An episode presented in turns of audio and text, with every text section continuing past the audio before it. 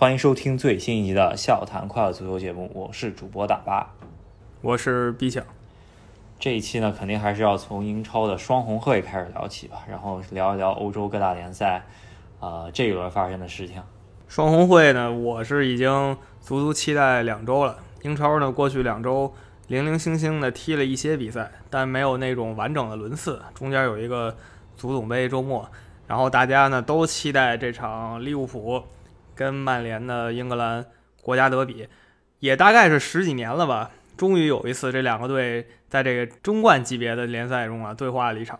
因为大概十几年前，零九年踢完了以后呢，利物浦突然走了下坡路，然后曼联又称霸了几年。结果等利物浦回来以后呢，曼联又下去了，所以终于两个队循环到同一个节奏上踢了一场。曼联这赛季赛季初的时候，大家都没有把它当做争冠对手吧？不管怎么样，在十七。至十九轮之间吧，这个差不多十八轮的时候，曼联和利物浦在榜首的位置相遇上了。然后我们首先说一下，呃，在双红会之前两支球队的发展吧。一个就是曼联补赛了第一轮，然后通过对伯恩利的客场这一场比赛一比零小胜，然后拿到了榜首的位置啊，现在就是领先利物浦三分。呃，利物浦那边因为足总杯是对阵阿斯顿维拉，阿斯顿维拉是。整个球球队全部新冠确诊啊，基本上派了一个呃青年队跟利物浦踢了一下，然后这两个球队在这个周末来了一场啊双红会，比较沉闷。利物浦这边最近三到四周都是同一个问题，自从七比零赢了水晶宫以后呢，就不会进攻了，打了一场这个无敌进攻的比赛，结果反而不会进攻了，连续好几场拿不下来，不是平局啊，就是。惜败，上一轮直接输给南安普顿一个球，到这一轮也是三叉戟，有了不少机会，很可惜就是一个进球也没得到。然后曼联这边呢，意图更明显吧，他是奔着一分去的，就是死守死守。你看这个越位数就知道，曼联其实就是等着后场往前传给反击。他只有最后十分钟的时候上了一些球员反扑了一下，然后利物浦呢是靠守门员阿里松把这个曼联反扑给摁下去。对。呃，从首发阵容来看呢，一看他这个中场搭档啊，就是弗雷德、麦克托米奈这两个清道夫式的后腰吧，然后就知道索尔斯克亚这场比赛应该不会很好看了。我差不多看了差不多上半场吧，然后下半场是呃就是睡着了，真的是有那么一点无聊吧，因为索尔斯克亚这个首发阵容排出来，然后再看了半场之后，就知道下半场差不多是什么什么节奏了。也基本上没有错过太多，只能说 对。然后场上呢也没有之前国家德比那种打架，没有那种冲突。主要原因呢应该是没有球迷了，少了五万人在那儿山呼海啸，气氛就不一样了嘛。然后两个队踢的就更规矩一点儿，确实是按照自己设计来的。然后两边呢最后都没有达到满意的结果。啊，利物浦呢是保住了连续那么好几十场的主场不败吧？作为利物浦球迷呢，不是很满意。原计划呢是拿下曼联，然后跟曼联同分的。是扎叔呢这场比赛的首发阵容，首先后防线是没有得任何选择了，呃，可能能换的也就是到底是亨德森中卫还是维纳尔杜姆中卫了吧？这两个反正就是中后卫搭档就是客串的，然后左后卫右后卫就是正常和守门员。这是后防线，然后呃，在中场有一个亮点吧，沙奇里首发了，可以看出这条中场线呢是利物浦能排出现在就除掉伤病以外最有进攻力的中场线，其实就是想打破最近进攻的这个颓势了。可惜最终没有拿到自己想要的结果吧，是吧？非常可惜啊，上了四个进攻大将，我看首发出来的时候。你也可以把这萨拉赫当做这个单箭头，然后把菲尔米诺当做这个攻击型中场，然后马内和沙西里可以当做边路球员，也可以这么去理解他的排法。总之就是四个人在前面来回攻，然后提亚哥呢传球。可惜呢就是都没拿下。我其实觉得最好的机会是在上半场吹哨之前，补时呢是一分钟，四十五分钟开始补时，应该四十六分钟结束。结果裁判呢四十五分五十四秒的时候就吹了。也就是说，还没到一分钟就吹了，然后那个时候马内正好有一个单刀机会啊，然后就给吹掉了。倒不是说马内一定就能进了吧，难得有这么一个好机会，然后裁判就是说啊，结束了，这个也是让球迷非常不满意的一件事儿。呃，可以看出现在利物浦人员真的是有一些捉襟见肘了吧？呃，可以说场上没有特别多的年轻球员，但是你往替补席一看，基本上能用的也就四五个人吧。啊，日本人张伯伦、米尔纳，呃，那个琼斯勉强算半个吧。我现在好像让他呃慢慢踢上半主力了，然后还有奥里吉，其他就都是十七八岁的小孩了，是吧？而曼联那边相对来说替补席更强一些吧。索尔斯克亚最近好像找到了呃博格巴和 B 费的一起使用的说明书吧，就是说不让博格巴踢后腰，而是让博格巴踢边路，费尔南德斯踢中场的组织位置啊。这个感觉最近踢的挺不错的。然后虽然前一段时间跟博格巴又是跟经纪人吵得不可开交吧，但是最近这个问题好像有所缓解，不知道这个问题。能不能在东窗把它彻底给解决了？就是说，两呃球队球队能够继续往前走啊？不是，我觉得博格巴现在慢慢会走到正轨上面吧。希望他俩的之间的矛盾能够解决掉，是吧？大哥再不走到正轨，他也二十七八的球员了，还在这每天闹的，其其实挺不像话的。不过在场上呢，博格巴这场给利物浦确实造成威胁，然后球迷都吓一跳。但是我刚才说了，守门员。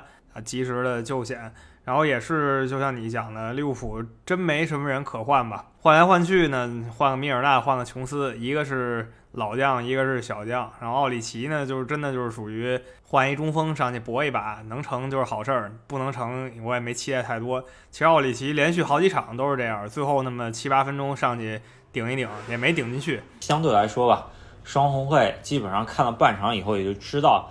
是怎么回事了？呃，这些年的双红会踢的比赛跟这个节奏差不多吧？你真的，呃，再往前推才能找着那种比较有激情的比赛，甚至本特克倒钩啊、杰拉德那种激情华贵啊这种场面啊。现在来说，感觉近些年吧，至少在索尔斯克亚执教以后，双红会的节奏一直就是曼联摆大巴的节奏，是吧？曼联在穆里尼奥时期跟利物浦踢，这真的就是零比零为主。索尔斯克亚来了以后呢，也就那么回事儿。去年一月份，两个队已经一年没踢了。去年一月份就是英超第二次对决，利物浦呢是来了个二比零，那场还算中规中矩吧。然后再往前，很很少有很精彩的双红会了，就是风生水起的那种。五六年前有几次什么两二比三啊，三比二，然后八九年前也有这种，但最近三四年确实没有。所以这么一来呢，就曼城就哈哈笑了，他这么。坐收渔利啊！坐收渔利完了以后，你仔细一看，如果曼城正常发挥的话，他呢是很容易做到榜首位置上的，因为他现在少赛。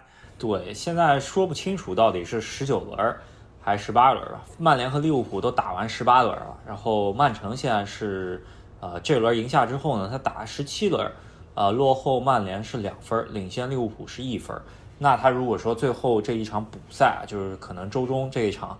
呃，他的第一轮的对阵阿斯顿维拉的这场补赛，如果他拿下的话，那他就可以做做到了榜首啊！这也可以说是曼城本赛季第一次做回榜首的位置啊！呃，对于瓜迪奥拉来说，是对于他近阶段非常好的状态一个肯定。嗯，对我们假设曼城就顺利拿下阿斯顿维拉，毕竟阿斯顿维拉好久没踢了嘛，这不是新冠了嘛？然后曼城呢又是豪取五连胜，现在。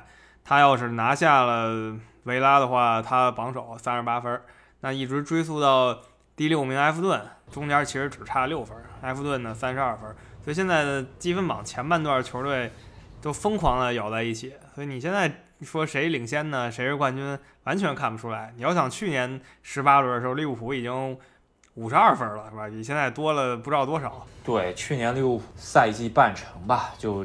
只平了一场曼联，然后呃，因为当时就想，哎，索尔斯克亚感觉感觉好像踢利物浦还挺来劲。那现在来说啊，你现在已经输了两场，平了七场，本赛季状态跟去年这个半程的这个状态差了很多了。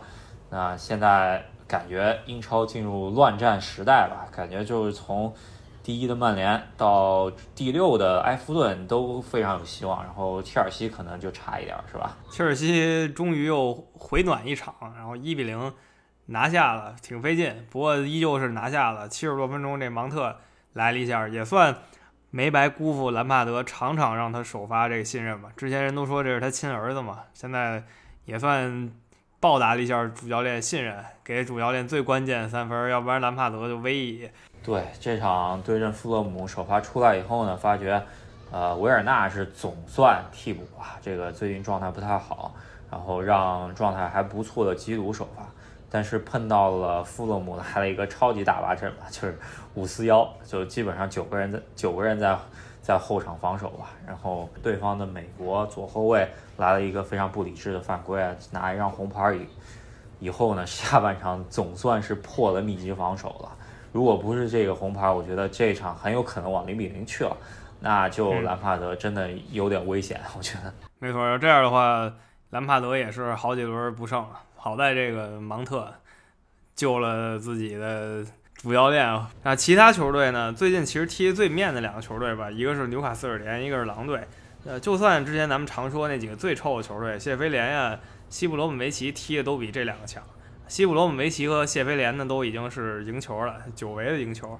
谢菲联赢的就是这个纽卡斯尔联，然后西布朗呢赢的是狼队，其实都是相当困难的赢球，不过他们赢了。对，呃，在榜首方面呢，咱们可以稍微聊聊最近，呃，之前曼城赢的，应该你之前说啊，在联赛五连胜啊，如果算上联赛杯、足足总杯的话，他。呃，如果下场赢了阿斯顿维拉，应该是九连胜了，这个非常恐怖，就是可以说是瓜迪奥拉啊，在球队爆发之后呢，来了一波超级状态啊，那特别是中间还赢曼联、赢切尔西，都是那种非常说服力的那种赢球啊，呃，而且瓜迪奥拉感觉中卫组合也是慢慢找到了呃状态，我觉得呃，首先迪亚斯是肯定是最强的那个中卫，然后。之前是搭搭配拉波尔特，然后现在斯通斯也开始找出状态啊。这场比赛不只是防守端踢得很好，在进攻端斯通斯连进两球，这个属于呃不可思议了，我觉得。对，这个绝对是意外中意外，也算是那种过年吃顿饺子的感觉。中后卫球员上去梅开二度，非常少见了。上一场呢赢那个布莱顿稍微费一点点劲，然后就一比零。这场赢水晶宫很有说服力。对。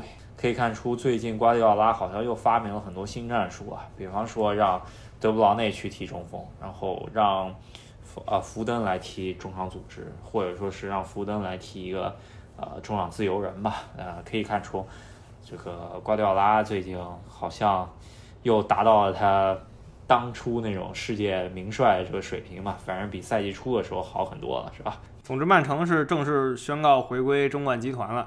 就像我们说的，不出意外，然后周二就能登上积分榜的榜首。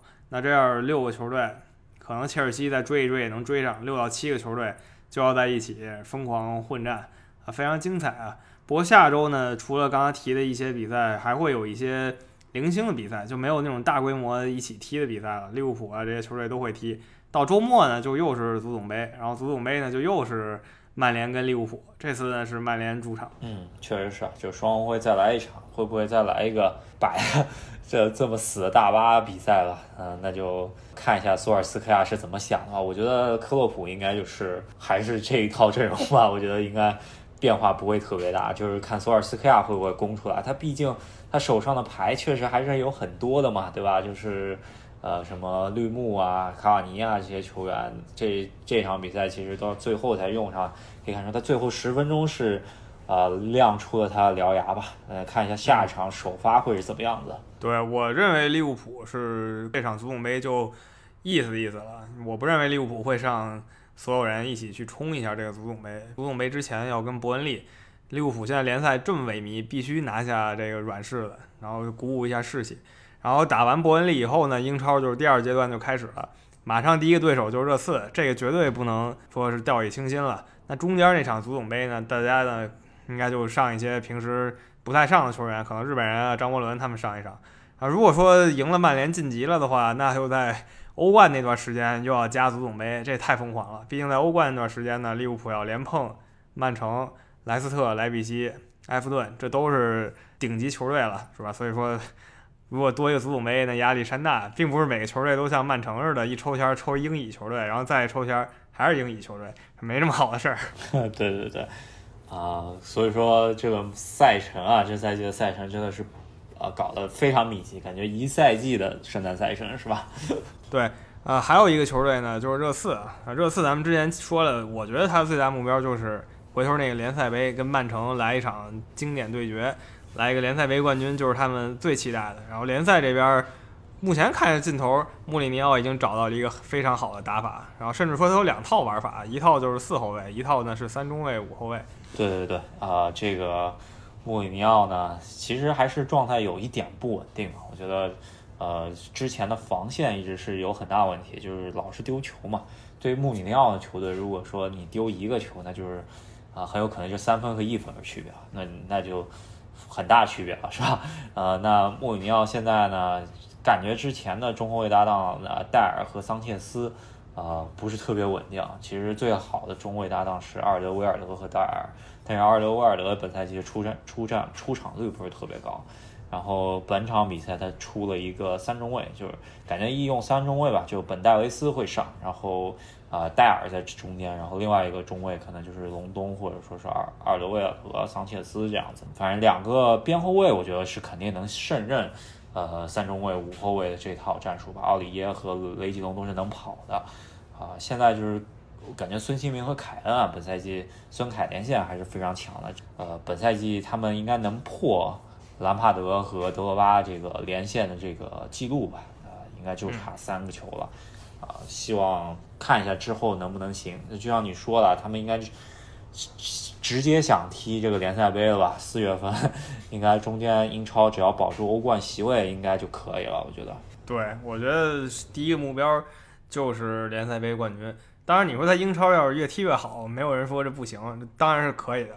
但他们现在心里就是想到已经到手边上了，一定要抓住的，那肯定是联赛杯冠军。那这就大概就是英格兰现在的情况，每个队都有每个队的想法，然后足总杯啊，英超联赛。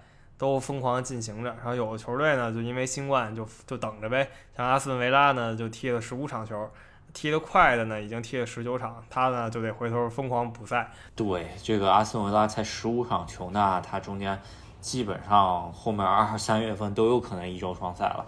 啊，对于一个不打欧冠球队，一周双赛的话还是挺累的，我觉得。球员可能真的跟不太上，平时也没经历过这个。那英超就是这样，非常精彩，咱们接着看。那英超这边呢，这今天是踢了国家德比嘛，就是利物浦跟曼联。意大利呢也一样，今天意甲也是国家德比，是国际米兰跟尤文图斯。哎，然后国际米兰赢了，这么一来，尤文图斯这个十连冠的宏图伟业，今年就稍微有点悬。也差不多十八轮左右吧，打完半程左右的时候，尤文图斯离榜首已经差了七分了。啊，如果 AC 米兰最后明天这场比赛赢下卡利亚里的话，那他跟榜首就差十分了，这个还是有点差距的，我觉得。反正今年意甲我觉得是相当精彩的一个赛季了，米兰跟国际米兰有可能争到最后，但也不是说尤文图斯就这样了，是吧？尤文图斯可能后期发力一下，来几个连胜也是能追上的，继续观测。那今天这场呢，国际米兰还是很幸福的。卢卡库呢，依旧是一个猛人，虽然说射术一般一般吧。可以说啊，如果这场比赛，呃，老塔罗，呃，马丁内斯啊，就是这个 L 马这个这个前锋，如果说他呃射术不错的话，应该是两三个球起的吧。最终他没进球，呃，可以说国际米兰来了一场比较幸福的比赛。啊，尤文图斯对于他这套阵容来说，踢出这样子一个呃国家德比的成绩的话，肯定是主教练皮尔洛是难逃其咎的。这个我觉得这个 DNA 教练到底行不行啊？这个 真的可以走走一场看一场。反正我觉得皮尔洛这个是有点操之过急了。嗯，皮尔洛目前还没有让大家信服，回头看看欧冠能不能让人信服吧。然后另一个欧洲顶级的所谓的基因教练 DNA 教练就是巴塞罗那嘛，今天也是不太灵啊，输给毕尔巴鄂竞技，然后加时赛输给毕尔巴鄂竞技。那踢的呢不是西甲联赛，是这个西班牙超级杯。然后现在这个西班牙超级杯呢搞了一个四个球队争冠的情况，然后毕尔巴鄂非常生猛啊，第一回合呢就先把皇马给干了，然后现在呢又把巴塞罗那给干了，然后拿了冠军。对，呃，本来西班牙超级杯是联赛刚开始的时候给踢完的一个，可以说是预热的一个杯赛吧。然后现在呃圣诞赛程之后开始踢，新年的时候开始踢。上周周中吧，毕尔巴鄂竞技二比一赢了皇马，当时就觉得哎是一个非常大的冷门啊。这场比赛毕尔巴鄂和巴塞罗那是九十分钟踢成二比二，然后在加时赛的时候，黑人中锋啊，这个九号呃威廉姆斯啊，这个球员一看非常的狠是吧？感觉就是身体非常棒的那种黑人球员，一般。在毕尔巴鄂这支球队，巴斯克人的球队中间没见过黑人中锋，然后仔细一查，这个孩子是从加纳移民吧，很早就移到了比啊那个巴斯克区啊，所以说他能代表巴斯克球队出战，呃，好像是毕尔巴鄂竞技历史上第一个纯黑人血统的球员。嗯，我们查了一下，呃，这个问题比较难说嘛，对吧？你说这纯黑人血统到底有多纯？这很难讲，咱们就大概的意思，他应该算是一个比较重要的非洲直接来的，最起码他是第一个进球的毕尔巴鄂纯老黑球员。至于什么出过场的什么，不一定是他，但是呢，作为一个比较重要的里程碑式人物，他肯定是他是这么一个。然后要说有黑人血统的呢，在毕尔巴鄂其实也只出现了那么十多年，这个在西甲也是让人觉得非常不可思议的一个事情啊。毕竟很多球队几十年前的传奇球星就可能是非洲裔球员，那现在毕尔巴鄂。二十一世纪才终于有了黑人球员。嗯，确实是。不管怎么样吧，也是因为，呃，他们对于外族的可以说是一个通融吧，帮助他们拿到了一个俱乐部历史上的一个冠军啊。我觉得对于毕尔巴鄂这么一支球队来说，呃，应该是历呃俱乐部历史上一个很重要的一笔。对，没错没错。这个因为在西亚联赛和国王杯嘛，毕尔巴鄂竞争力。虽然也有，是但是能拿冠军的可能性相对低，尤其西亚联赛对他来说非常困难，所以在这种杯赛上就是他拿冠军最好的机会。呃，确实也是除了皇马和巴萨一些杯赛呢，毕尔巴鄂算是最成功的球队。嗯，本场比赛还有一大看点吧，就是基本上快踢完了，一百二十分钟补时了，这个这个时候感觉就是呃，巴塞罗那阵中大佬感觉有点输的不太服气吧。不管怎么样，对方防守球员在中场的时候对他防守比较狠一点，然后梅西来了一个，反正就是偷偷摸摸的那种打击别人的动作，被 VAR 看着了，然后一开始把把二十八给罚下，最终 VAR 纠正，然后把梅西给罚下了。反正就是对于梅西这样子性格的球员吧，一看就知道在巴塞罗那现在踢的不是很开心。我真没想到他能干出这事儿来，他给我感觉应该是一个比较温和的人。就是场上用球技证明自己，我不给你来这个场外火爆的，我不给你推搡。但他也是偶尔有这么一次吧，活久见了算是。对，这可以看出，应该就是踢的不是特别开心。就像那年美洲杯的时候，对智利后卫也来过这类似这样的动作。反正近些年不是很顺心的时候，梅西感觉是有过类似的动作。希望希望他之后。能够顺心点，不要这样子，然后感觉踢球嘛，对吧？不是打人，是吧？对，没错。总之，西甲联赛这边，我觉得西甲联赛今年，哎，反倒悬念小了很多。马德里竞技的确非常稳健，尤其是防守稳的简直无法形容了。这都已经半个赛季过去，丢六个球，这个极少见。对啊，所以说我觉得切尔西之后欧冠开战以后跟马竞踢。基本上就是歇菜了，这个属于好好练一练球员吧。这个马竞今年实在是太稳定了。然后，呃，西甲方面，我觉得就像呃毕想刚刚说了，这个马竞应该是呃少战两轮的情况下领先皇马四分，应该问题不大。我觉得半程冠军是肯定拿下了。那现在就看。能不能在下半程能保持住胜利果实，能够顺利拿到，也是缺席几年的西甲冠军了。就是看一下马竞本赛季怎么样，看一下欧冠。特别是我觉得一个强队啊，在欧冠开赛以来，就是测试是不是强队，就是双线作战的。我觉得这个是很重要的一个指标。然后还有一个就是今年欧洲感觉自从新年以来吧，这个德甲方面，呃，德甲班霸拜仁有一点松动，是吧？拜仁怎么说跟利物浦都是踢这种高速的足球的，然后现在两个队呢都是挺松动，利物浦松动的是真有点多了，我都有点看不下去了，得赶紧想办法。呃，拜仁呢，我觉得联赛里还好，偶尔那么松动一下下，然后上一次松动了一下，然来了一场三比二输给门兴了。当然，我觉得像拜仁这种球队翻一下车也还行，主要是周中啊，周中翻车翻在德乙球队上了，还是一个那种一百多年没踢过德甲的德乙球队。反正不管怎么样吧，感觉就是拜仁新年开始以后的状态。一般在在德国杯上面输给了一个德乙球队，虽然这个德乙球队咱们仔细查一下，它历史还挺久，是德德国比较历史悠久的球队啊，一九零零年建队，然后之前拿过德国顶级联赛冠军，不过也是已经一百多年前的事儿了。然后确实在这个之前是德丙，然后最近才踢上德乙的这么一支球队身上翻车，而且还上的是绝大部分主力吧。这个对于拜仁来说啊，就应该是。非常难，啊怎么说难理解的一件事情吧。然后另外那支德乙球队中间啊，它的有一个韩国核心吧，之前也是踢过亚冠。我觉得亚洲球员其实，在啊这种顶级联赛、二级联赛踢比赛不丢人，这主要还是要踢上比赛吧。就像吴磊现在这个情形，其实还是有一点尴尬，因为没有坐上绝对的主。对，我觉得像这个李在成啊，他这样这样地位，我觉得是挺好的。我不认为你要踢欧洲联赛，你就直接得去拜仁慕尼黑，你直接得去多特蒙德，然后踢主力，这个有点痴人说梦。但大多数球员还是应该从普通球队立足。其实就算孙兴民，他开始也不过就是汉堡啊这些德国的著名球队。但你说哪一个能跟拜仁掰手腕都不行。但你说现在孙兴民能不能去拜仁呢？如果拜仁想要他，他又想去，我觉得是完全配得上拜仁的。嗯，现在看下来啊，这个德甲虽然拜仁稍微有点松动嘛，但是还是领先了四分啊。莱比锡红牛第二啊。之前我感觉就是多特蒙德和莱比锡红牛来了一场直接交锋吧。那场比赛多特蒙德踢出了一个超级发挥啊，呃，特别是哈兰德。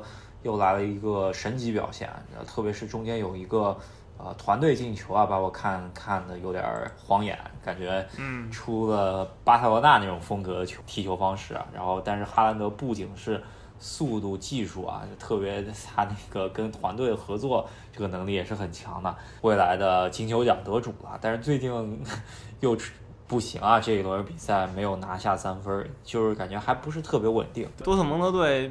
踢得好的时候特别好，然后时不时的呢又掉点链子。你看之前被斯图加特狂扫五个球，这就一个月前的事儿。然后又输给了非常一般的柏林联合，然后接着呢又赢莱比锡这种幸福比赛，就转过头来呢就赢不了美因茨。就是想夺冠球队呢稳定真的很重要，就是经常打出这种惊天地泣鬼神的比赛当然好了，但更重要的是得稳定拿三分。嗯。主要还是因为他们用的人吧，还是有很多近零零后的球员，什么桑乔啊、雷亚，呃，这些球员吧，就是可以说，啊，真正能够踢上自己国家队的比赛的，也就什么罗伊斯啊、维特塞尔啊、穆尼耶啊这些球员，呃，胡梅尔斯啊这些球员，呃，属于说是大佬，但是有些关键位置上面，他们还是用比较年轻的小将嘛。所以说会有一些起伏，还是不希望拜仁一家独大嘛。莱比锡红牛感觉也不是对拜仁的威胁，还不是这么大吧。我希望德甲还是能够多出点强队吧，然后对拜仁进行挑战，不然真的就没得看嘛。不能说就像以前似的，我印象特深，差不多十年前有一赛季，拜仁第一轮就把对手给横扫了，横扫完了他就是榜首。然后从此以后，他就一直是榜首。然后到德甲联赛结束那一天，他还是榜首，就从头到尾就是榜首。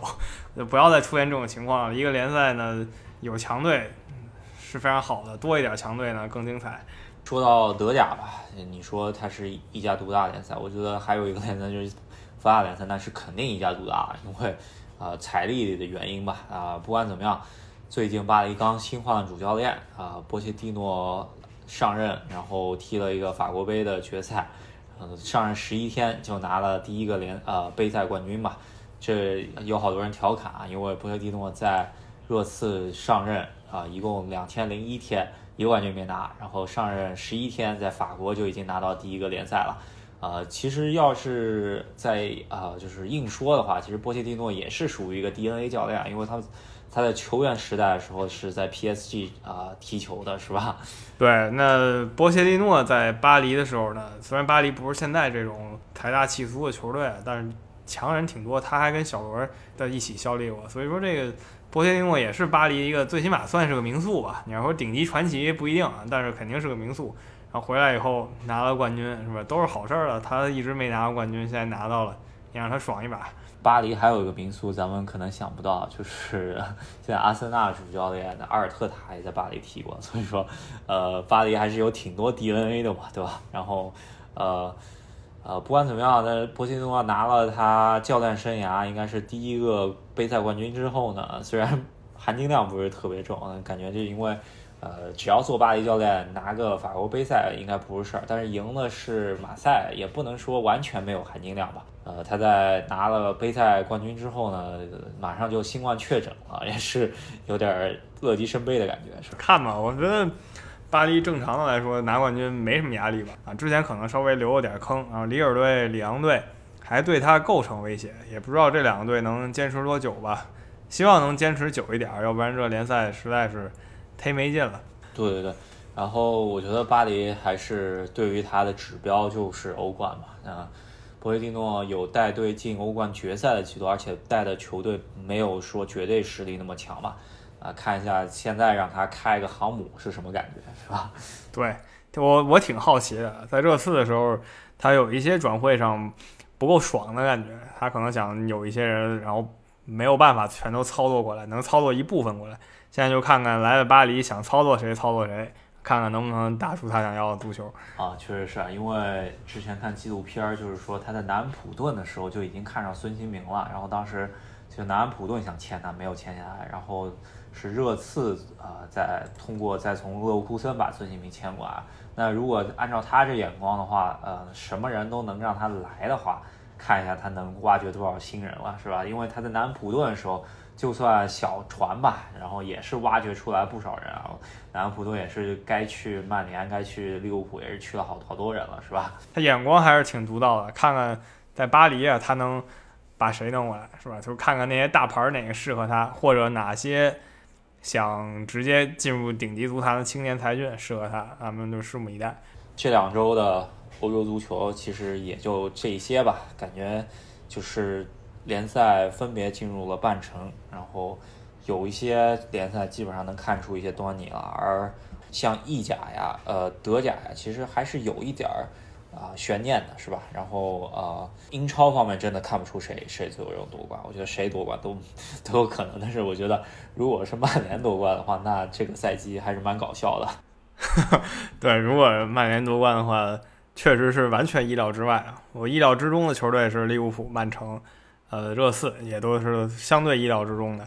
曼联如果能夺冠，真的完全在意料之外。如果曼联能进前四，我觉得不算出乎意料。那如果说他夺冠了，真的很意外啊！确实是因为啊，感觉索尔斯克亚在踢这个双红会的战术上面还是对的，毕竟领先利物浦三分呢嘛，先先把利物浦给拖住。然后之后跟曼城踢的时候再发一下力，看能不能行啊？这个其实索尔斯克亚这算盘还是打的挺不错的。对，看看他的这个算盘能灵到什么时候啊？最近他循环循环的非常爽，一直是在状态的高峰期啊。看看这一波能维持多久？那好，那我们拭目以待。好，那喜欢我们节目的朋友呢，不要忘了在喜马拉雅上在。网易云音乐上，在微信公众号上关注我们，欢迎给我们点赞，也把节目推荐给你们喜欢足球的朋友。